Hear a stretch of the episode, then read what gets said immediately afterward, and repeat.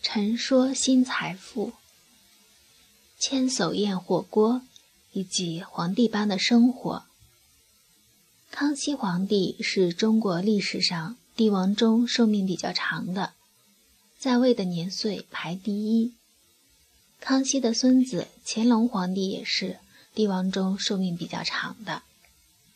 中华民族孝道是一大美德，所以作为孙子的乾隆皇帝。主动的在工作第六十一年的时候退位了。他把自己叫做太上皇，把皇位让给了他的第十五个儿子。原因是他想给自己留一个好口碑，而把天下第一的荣誉留给自己的爷爷。康熙是在自己六十大寿和七十大寿的时候都办了千叟宴，地方是在畅春园。也就是现在北大西门的对面。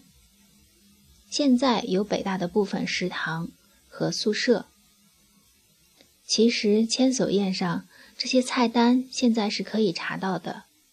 既然是六七十岁以上的老人，甚至有过百岁的老人，那么他们吃什么呢？他们还能吃得动什么呢？菜单是每个桌有十道菜。菜品呢是比较有特色的乡镇特产，主要烹饪就是汤了，炖、煮，有鸡肉、鱼肉，没有特别的奢侈。这顿饭只是为了传扬一个敬老和举国和谐的精神。其实从这里面看，无论是爷爷还是孙子，都有他们的帝王之术，甚至也算得上是他们的公关手段。就是前人没有的，我们有了。我们不仅有了，还要创造后人很难做到的事情。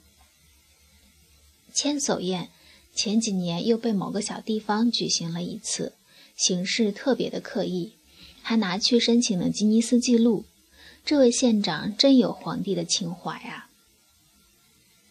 现在想吃到千叟宴里面的菜品也不难。